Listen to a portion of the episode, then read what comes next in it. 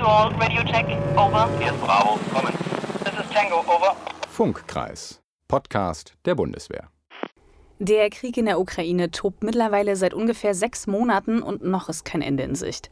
Die Bilder im Fernsehen zeichnen ein Bild des Schreckens, wie die Menschen Europas zuletzt im Zweiten Weltkrieg das gesehen haben. Die Ukrainer möchten ihre Souveränität aufrechterhalten und Europa hat sich dazu entschlossen, den ukrainischen Staat dabei zu unterstützen. Deutschland und andere Nationen helfen unter anderem mit Waffenlieferungen. Und wie so eine schwere Waffe in die Ukraine kommt, beziehungsweise die ukrainischen Soldaten daran ausgebildet werden, ist gar kein so einfacher Prozess. Da kommen viele Fragen und Herausforderungen auf und mit einigen davon beschäftigt sich das Lagerzentrum Ukraine im Verteidigungsministerium. Und dort arbeitet Oberstleutnant Robert Pröse. Und mit dem dürfen wir heute über die Aufgaben des Lagezentrums reden. Ich bin Hauptmann Janet Watson und ich darf Sie begrüßen, Herr Oberstleutnant. Schön, dass Sie da sind. Guten Tag, Frau Hauptmann. Wenn ich an ein Lagezentrum denke, dann denke ich vor allem an Karten an den Wänden und Telefone, die ständig klingeln und auf den Rechnern kommen super wichtige Informationen zusammen. Ein Ort, an dem Großes passiert. Fast wie so ein Gefechtsstand. Also eine Befehlszentrale, an dem in laufenden Operationen die militärischen Entscheidungen getroffen werden. Und das trifft es nicht ganz. Ähm, haben wir Karten an den Wänden? Das haben wir tatsächlich, aber auch wir sind schon in der Digitalisierung angekommen und Sie müssen sich das tatsächlich äh, vorstellen an großen Bildschirmen, wo wir unterschiedliche Lagekarten haben, wo wir uns unterschiedliche Kriegsverläufe angucken oder wo unterschiedlichste Informationen eingeblendet werden, die dauerpräsent sein müssen, um ein dauerhaftes Lagebild generieren zu können. Sie zeichnen das richtige Bild, wenn Sie sagen, dass da die ganze Zeit Telefone klingeln, aber auch auf den Rechnern ein unfassbar hoher Informationsaustausch stattfindet. Ja, aber wenn man die Aufgaben eines äh, Lagezentrums sozusagen übereinander legt, ich sag mal als Profi, dann denkt man, dass da beispielsweise Bewertungen äh, im großen Stil stattfinden. Ja, und dafür haben wir aber die Fachlichkeiten in unserem Haus, die das durchführen. Und dadurch, dass wir eher eine Informationsdrehscheibe sind, also jemand, der Informationen zieht, sammelt und übereinander legt, um ein Gesamtbild, ein Gesamtlagebild zu entwickeln für die politische Ebene, wäre äh, die Bezeichnung Sonderstab eher treffend, die sehr wahrscheinlich jetzt auch in der nächsten Zeit äh, gewählt wird. Um eben nicht das Bild eines Gefechtsstandes aufkommen zu lassen. In einem Gefechtsstand werden üblicherweise auch Entscheidungen getroffen. Ne? Dort haben wir einen Informationseingang, wir haben eine Informationsverarbeitung, wir haben eine Informationsbewertung und am Ende führt das auf einem Gefechtsstand zu einem Entschluss. So, und das, das trifft das Bild nicht ganz. Das Lagezentrum Ukraine ist mehr oder minder ähm, ein eine Informationsdrehscheibe. Es werden schon bewertete Informationen gesammelt aus den Fachlichkeiten des Hauses, die dann nochmal übereinander gelegt werden oder gekoppelt und dann der politischen Führung zur Entscheidung präsentiert oder zur Verfügung gestellt.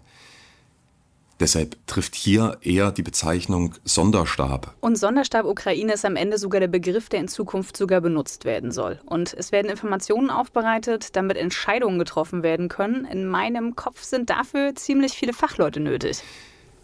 Wahrscheinlich weniger, wie Sie sich vorstellen. Also im Lagezentrum selbst sind wir knapp 20 Leute. Ähm, deutlich durchrotierend, weil wir äh, doch äh, fast 24 Stunden, sieben Tage die Woche zur Verfügung stehen. Und das sind alles Soldaten oder Beamte aus dem Bundesministerium der Verteidigung. Meist Spezialisten für das jeweilige Fach, für was sie eingesetzt sind. Also wir haben beispielsweise Spezialisten, die sich darum kümmern, wo stehen die NATO-Kräfte, was machen die NATO-Kräfte in der NATO-Ostflanke. Ja, also Litauen, im Baltikum äh, generell. Slowakei, das konnten Sie den Nachrichten entnehmen. Das möchte natürlich mitgetrackt werden und da kann ich keinen hinsetzen, der das zum ersten Mal hört. Wir haben Leute, die sich äh, hauptsächlich um das Lagebild der ukrainischen Streitkräfte kümmern. Wir haben Spezialisten, die sich um Materialfragen drehen. Wir haben Spezialisten, die sich um die Auswertung der russischen Taktik äh, kümmern oder zumindest spezialisiert darin sind, diese Informationen abzufragen und aufzunehmen. Die Fachexpertise kommt ja am Ende aber nicht aus dem Lagezentrum Ukraine, zumindest nicht ausschließlich. Da sprechen Sie genau den richtigen Punkt an. Also im Lagezentrum selbst sind wir am Ende nur ein Informationsknotenpunkt. Wir haben in dem, im BMVG selbst ein Heer an Spezialisten, ein Heer an Profis in unterschiedlichen Thematiken.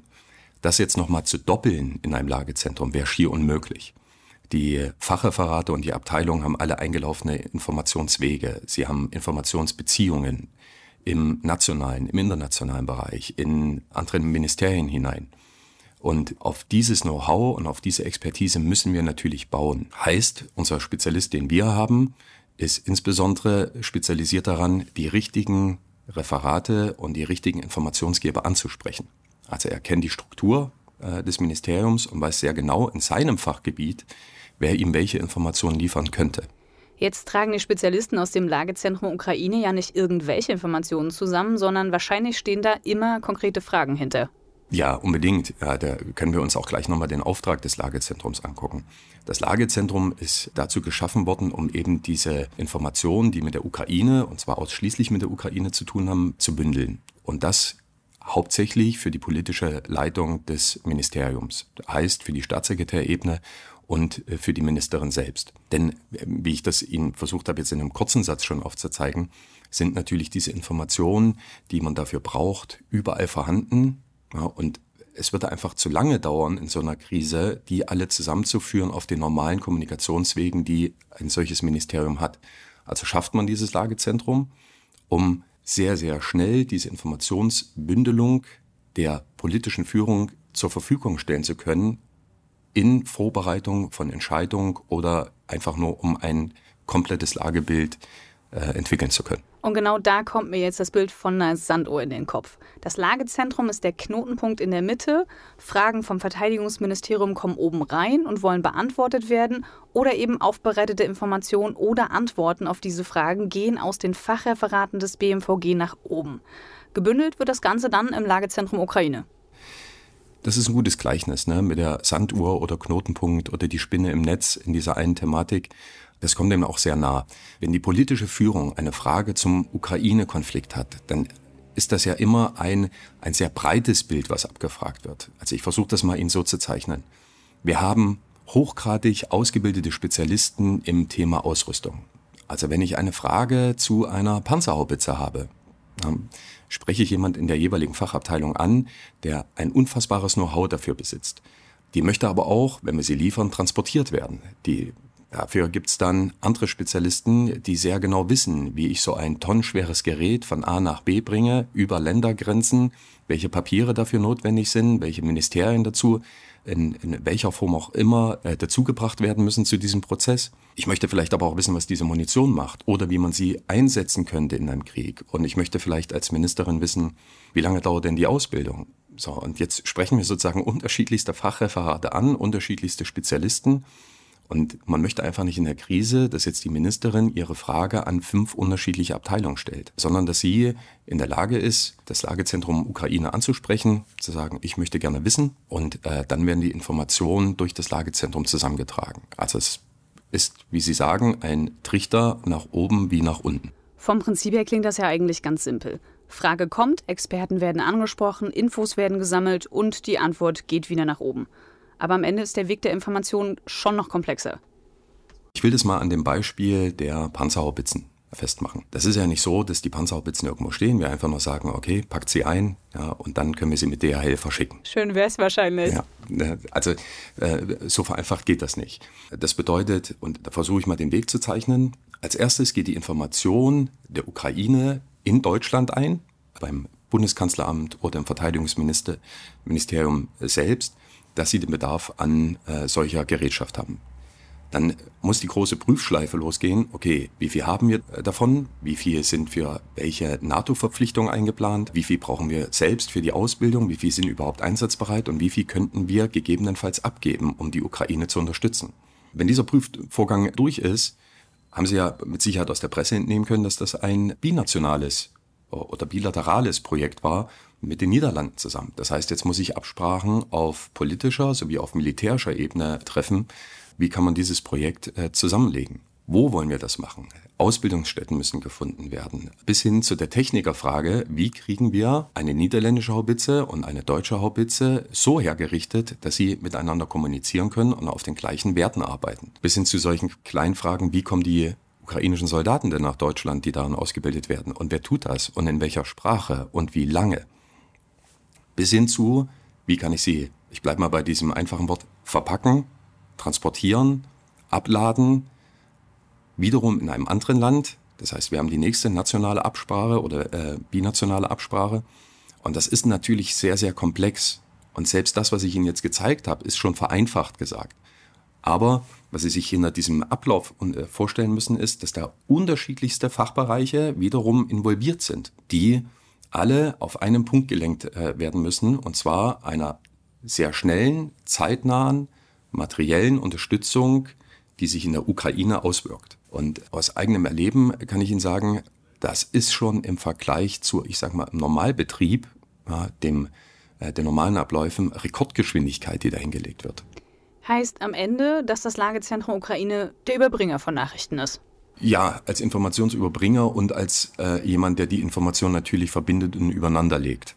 Ja, und gegebenenfalls Widersprüche oder auch äh, gleiche Sachen findet oder Dinge, die, äh, wenn man sie koppelt, äh, vielleicht auch äh, sich potenzieren würden. Also einfach ein Informationsmanagement betreibt. Woraus trotzdem dann natürlich Empfehlungen auch Richtung Politik entstehen. Aber das Bild, welches Sie jetzt erneut gezeichnet haben, gilt es tatsächlich zu unterstreichen, dass eben die Fachlichkeiten des Hauses äh, immer unberührt bleiben. Oder dass, die, äh, dass das immer im engen Schulterschluss mit den äh, Fachbereichen des äh, Ministeriums nicht nur passiert, sondern auch zwingend passieren muss. Wenn wir das jetzt mal ein bisschen vereinfachen, dann kann man schon sagen, das Lagezentrum Ukraine sorgt am Ende dafür, dass die Infos schneller dahin kommen, wo sie hingehören. Verantwortlich dafür ist die neue Strukturschaffung vor allem und das haben wir schon mal gesehen, denn das Verteidigungsministerium hatte schon mal das Lagezentrum Corona ausgebracht. Weil das so viel Felder berührte, so viel Einfluss hatte auf, die, auf den alltäglichen Betrieb, auch in den Streitkräften, dass man eben gesagt hat, okay, wir brauchen ein Konstrukt, was alle möglichen Informationen bündelt und uns zu folgerichtigen Entscheidungen bringt. So ein ähnlich ist es jetzt sozusagen im Ukraine-Krieg, der nach meinem persönlichen Dafürhalten sogar noch einen schnelleren Informationsbedarf generiert, ja, weil er nicht aufhört. Ich habe da nicht die Möglichkeit zu sagen, okay, da schlafen wir noch mal eine Nacht drüber oder wir gucken mal, wie sich das entwickelt oder wir warten jetzt einfach mal ab. Da muss dann tatsächlich zeitnah reagiert werden. Äh, genau. Und genau dafür ist das da. Ich würde jetzt nicht sagen, dass das nur am Lagezentrum Ukraine festzumachen ist. Das wäre vermessen und auch falsch. Aber durch eben Änderung von Informationswegen schaffe ich dort Geschwindigkeit zu etablieren und dadurch, dass die politische Leitung einen Ansprechpartner, einen Hauptansprechpartner hat, um sich aufbriefen zu lassen, um ein Lagebild zu entwickeln oder um Entscheidungen treffen zu können, gibt es schon eine gewisse Beschleunigung in dem Prozess. Das ist der ganze Sinn und Zweck dieses, der Aufstellung des Lagezentrums.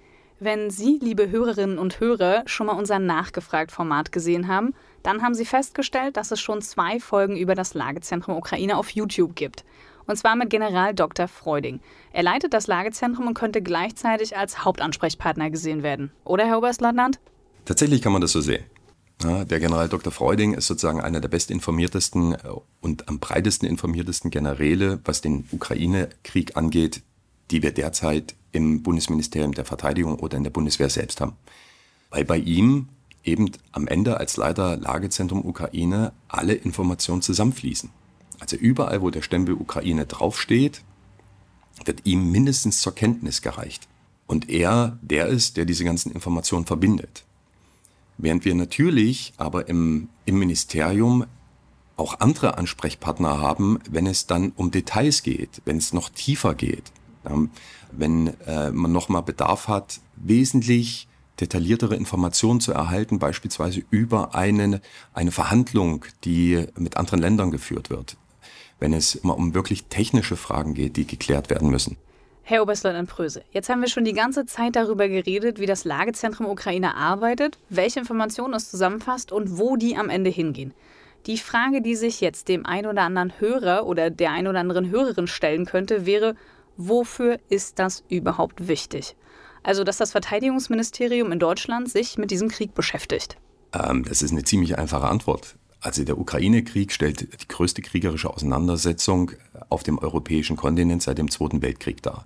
Und die Auswirkungen auf Deutschland kann man doch jetzt schon deutlich absehen. Das kann ich ja tagtäglich aus den äh, Medien entnehmen. Es ist nicht nur so, dass wir zwei Armeen zugucken, wie sie aufeinanderprallen oder äh, dass wir einfach nur im Hinterkopf behalten müssen, dass wir hier einen unfassbar großen Krieg haben, in dem eine Atommacht als Aggressor teilnimmt, sondern man merkt es im alltäglichen Leben, die Spritpreise gehen hoch, die Energiepreise gehen hoch, die, die Lebensmittelpreise gehen nach oben. Also die Auswirkungen des, des Krieges sind natürlich mannigfaltig. Und jetzt aus dem Ressort Verteidigung haben wir natürlich einen besonderen Blick darauf, wie kann sich dieser Konflikt noch weiterentwickeln? Wo hört dieser Krieg auf? Wie verhindern wir, dass wir aktive Kriegspartei werden? Wie, wie können wir dennoch die Ukraine unterstützen, die einfach nur ihre Souveränität verteidigt?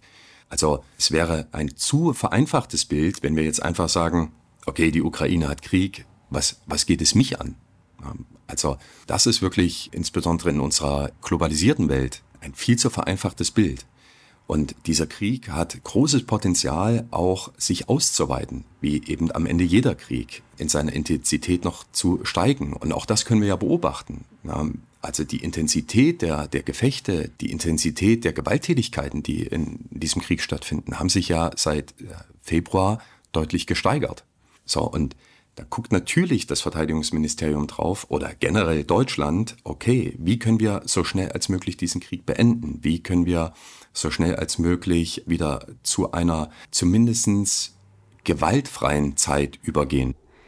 Dafür muss man jederzeit einen Blick auf die Lage haben können und um diesen Blick so umfassend wie möglich zu haben, ist doch bestimmt auch ein Austausch mit verschiedenen Ministerien und Behörden nötig. Also unbedingt. Es gibt natürlich unterschiedliche jetzt schon feste Formate, in dem ein Austausch mit unseren internationalen Partnern stattfindet. Also insbesondere mit unseren ukrainischen Partnern sind, sind wir eigentlich dauerhaft in Verbindung. Und natürlich gibt es auch einen regelmäßigen und äh, im festen Turnus verankerten Austausch mit den Ministerien. Tagtäglich, aber eben auch an festen Punkten, wo man sagt, okay, wir kommen jetzt zusammen, um unsere Informationen untereinander abzugleichen. Wir gucken natürlich über den Tellerrand und sagen, okay, wie und wo engagieren sich denn auch unsere Bündnispartner oder andere Länder, wo wir partizipieren können oder wo wir uns gegenseitig unterstützen können, um am Ende die Unterstützung der Ukraine nach oben zu schieben. Wir stehen als Ministerium äh, stark in Verbindung mit der Rüstungsindustrie. Lieferungen aus den Beständen der Bundeswehr, aber eben auch sehr viele Lieferungen aus den Kapazitäten der Rüstungsindustrie, um eben da wiederum eine Unterstützung heraus generieren zu können. Also diese Informationslinien sind fest etabliert oder werden eben ad hoc geschaffen. Aber es ist eine multidimensionale Herausforderung, der wir da begegnen, wo alle Aspekte mit berücksichtigt werden müssen und wo auch, ähm, wie ich schon vorher gezeichnet, nicht die alleinige Verantwortung äh, beim Verteidigungsministerium liegt. Ja, also sobald ich die Industrie anspreche, sobald ich über die Industrie spreche, bin ich natürlich sofort beim Wirtschaftsministerium. Ja, wenn es um Beziehungen mit anderen Ländern geht oder mit Kommunikation mit anderen Ländern, habe ich immer die diplomatische Begleitung aus dem Auswärtigen Amt. So, und das möchte alles miteinander abgestimmt sein. Das machen die Minister unter sich, das machen die Staatssekretäre unter sich und wenn Sie so wollen, macht es eben dann auch die Arbeitsebene unter sich, um äh, hier zügig und auch sachlich richtig und folgerichtig Unterstützung an die Ukraine geben zu können. Wir haben also die Behörden, internationale Beziehungen, verschiedenste Ministerien und die Fachreferate im BMVG, die zusammen mit dem Lagezentrum Ukraine fast rund um die Uhr an der Unterstützung für die Ukraine arbeiten. Klingt so ein bisschen, als würde sie das auch persönlich reizen, hier mitzuwirken. Reizen ist das falsche Wort dafür. Interessant ist das falsche Wort dafür. Wichtig. Es ist einfach wichtig. Ich würde mir wünschen, dass ich nicht in dem Lagezentrum Ukraine dienen müsste aufgrund des Krieges. Also ich glaube, jeder würde sich freuen, wenn der Bedarf eines Lagezentrums Ukraine erst gar nicht entstanden wäre. Natürlich hat es eine äh, gewisse Bedeutung für mich, dass man äh, sagen kann, okay, hier kann ich meine ganze Kraft reinsetzen. Man spürt diesen Willen in sich, tatsächlich so viel Unterstützung als möglich der Ukraine zukommen zu lassen. Und wenn man dazu, wenn auch nur einen kleinen Beitrag leisten kann, äh, indem man seine eigene Arbeitskraft, seine eigene Zeit da rein investiert, umso besser. Wie in unserem Gespräch jetzt schon mehrmals erwähnt, ist das eine der größten Bedrohungen, der wir bis dato ausgesetzt waren. Nicht nur in militärischer Hinsicht, sondern auch in gesellschaftlicher Hinsicht in wirtschaftlicher Hinsicht. Und was mich beeindruckt als einfacher Soldat, der sozusagen hier seinen Beitrag mit leisten kann, ist, wenn ich sehe, wie auch in den, in den anderen Bereichen es Menschen gibt, die all ihre Kraft da hineinsetzen, um dieser Krise in irgendeiner Form Herr zu werden. die bis an den Rand der Belastbarkeit sozusagen versuchen, so viel Beitrag als möglich zu leisten. Es mag im Fernsehen zu scheinen, das ist weit weg und was geht es uns an? Aber am Ende äh, sterben dort jeden Tag auf ukrainischer, aber auch auf russischer Seite Menschen. Und wenn wir als Deutschland, als Regierung, als Bundesministerium der Verteidigung, als Lagezentrum Ukraine oder dann eben als kleiner Oberstleutnant äh, einen Beitrag dazu leisten können, diesen Krieg einzudämmen, zu beenden, aber eben auch der Ukraine in dem völlig außer Frage stellenden richtigen Kampf Unterstützung beistellen zu können. Weiß ich nicht, ob ich in meinem Leben bis jetzt etwas getan habe mit mehr Tragweite. Vielen, vielen Dank für das ehrliche Gespräch und vielen Dank für die Einblicke. Und vielen Dank vor allem, dass Sie da waren. Sehr gerne, Frau Hauptmann. Am Ende leistet das Lagezentrum Ukraine bzw. zukünftig ja der Sonderstab Ukraine seinen Beitrag für eine Unterstützung der Ukraine durch Deutschland. Und das tun sie. Zusammen mit Fachreferaten aus dem Verteidigungsministerium, anderen Behörden, Ministerien und sogar international. Immer darauf bedacht, als Spinne im Netz die Informationen so schnell wie möglich für die Bundesregierung aufzubereiten, damit dort die Entscheidungen zur Unterstützung getroffen werden können.